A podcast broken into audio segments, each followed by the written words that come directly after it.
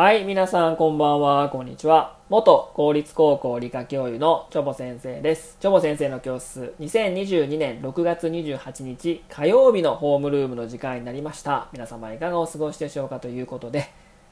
とろけるぐらい暑い。これめちゃくちゃ暑いですね。なんか天気予報のね、1週間のね、あの予報最高気温見たんですけど、連日猛暑日ですよ。なんかめっちゃ赤いもん、なんか。なんかあ赤がすごい濃い赤みたいになってて、もうなんかもう嫌やなっていう感じなんですけども、こんだけ暑いとね、あのもう涼しいもの食べたいですよね。例えばそうめんとかね、冷麦とかね、流しそうめんとかね、なんかなんか全部似てるな。あとはあのお寿司とかね、お寿司どうですか？お寿司食べたいですよね。ということで今日はね、まあ、お寿司のお話をしたいんですけども、まあいろいろなネタがありますけども、皆さん何頼まれますかね？まあ鳥貝、赤貝、何ですか？マグロ、縁側とかね、ありますけども、えー、一番人気の寿司ネタって何か知ってますか？皆さん。えー、マルハニチロ発表による回転寿司に関する消費者実態調査によるとですね、第1位はですね、男女とも全体の1位はですね、サーモンなんですよ。マグロと思った方は残念です。で、2位はマグロなんですね、赤身ね。で、以下3位がハマチブリ、4位がマグロ、中トロというふうに続くんですけども、ここでね、あのー、あの気づいた方は、もう多分気づいてないと思うけど、あの、サーモンって言うじゃないですか。サーモン。ね。なぜ寿司ネタ、お寿司屋さんで鮭のことをサーモンって呼ぶのか知ってますか皆さん。なぜね、鮭と呼ばないのかってことなんですけど、他の鮭料理ってですね、鮭茶漬けとかね、えー、焼き鮭とかね、あとおにぎりの中のあの鮭もね、鮭って言うじゃないですか。で、えー、和食和食の場合普通は鮭とか鮭という言葉が使われるんですけど寿司に関して言えばサーモンって言うんですよ。これなんでなのかなっていう感じなんですけどもまあ日本ではですね寿司ネタとしてこの鮭がね食べられてこなかったというのがですねまあ大きな、まあ、もうあの理由になっているのかなという感じなんですねなぜ生で食べれないのかというとですね鮭類にはねま日本でも鮭取れますからね、北海道でね、白鮭。まあ一般的な鮭といえば白鮭ですよね。あと銀鮭とか、え、紅鮭とかいるんですけども、この鮭類にはですね、アニサキスと呼ばれるですね、線虫類、まあ海中目アニアニサキス科のですね、寄生虫がね、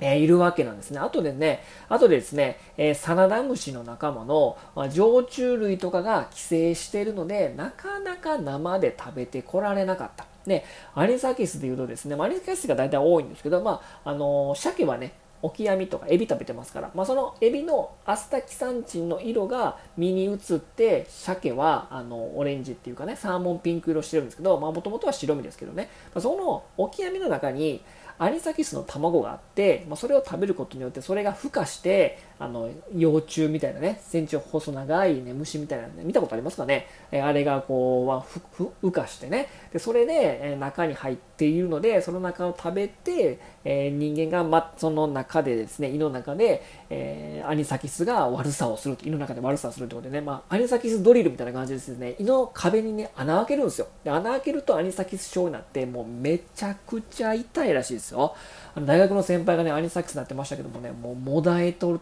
もだえてましたね。っていうぐらいめちゃめちゃ痛い。なんか最近ね板野友美さん？え元 AKB の。なんかアニサキスって入院ってなってたので、ね、非常にね、えー、怖い寄生虫なんですけども、まあ、しっかりね、よく見て、よく噛むといいんですけどね、あの、アニサキスごと噛む噛む噛めば大丈夫なんですけども、まあ、このね、アニサキスがいるから、寄生虫がいるから、生食は避けられてきたので、まあ、寿司ネタと、寿司ネタとして、まあ、利用するってことはなかったんですね。で、このアニサキスね、でもこの、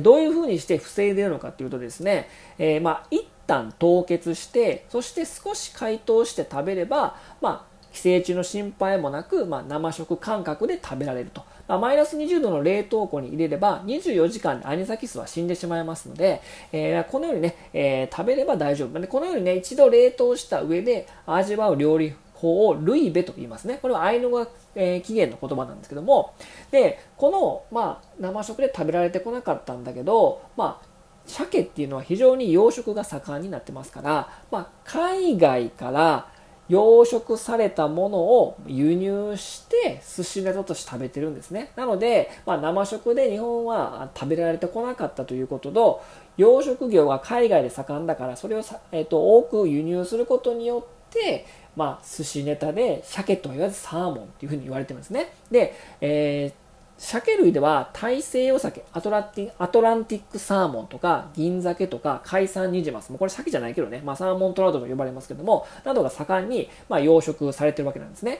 で養殖のものはペレットっていうねこうなんか錠剤みたいな,、えー、となんか粉末状の餌をあげてるんでアニサキスの心配はもうほとんど、えー、ありません。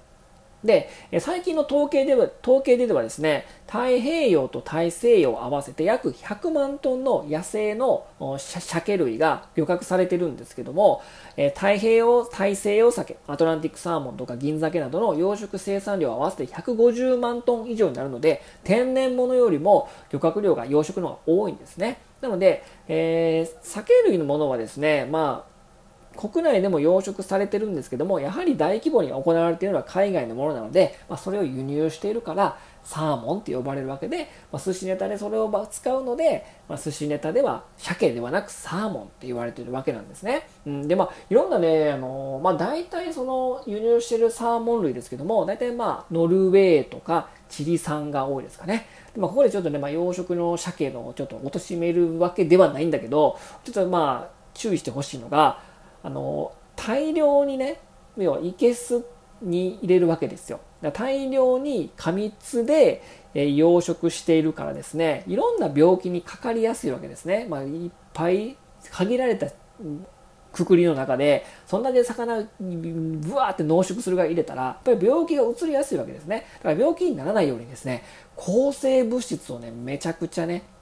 入れてるんですよ。まあ言い方に、言い方を変えればですね、抗生物質の海で泳いだ鮭を取って食べてるみたいなもんなんですね。でもまあ、ある研究者、科学者によるとですね、まあ、魚の病気を防ぐための抗生物質だから、まあ人間が食べても大丈夫だよっていうふうに科学者も言ってるんですけども、本当にそうなんでしょうかね。ちょっとあれですけども。まあ、ノルウェーはそこまであの抗生物質は強くないらしいんですけど、チリ産はすごい高、超高濃度の、え、抗生物質で泳いでますからね、ちょっとこの辺ちょっとね、あの、注意してみてもいいんじゃないでしょうかってね、ちょっとね、なんか食べにくくなっちゃなっちゃなっちゃったかもしれませんけどもね。えー、ということで、えー、今日はですね、えー、寿司ネタではなぜ酒と言わないのかというお話をしました。まあ、歴史が浅いということと、やはり輸入のものが多いので、輸入物ってことはサーモンですからね。ということななので、まあね、まあでも第2、人気第1位ですからね、まあ回転寿司に行ってみたら、またサーモンを食べてみるのもいいでしいいんではないでしょうかということで、今日はこの辺にしたいと思います。それでは皆様さようなら、バイバイ。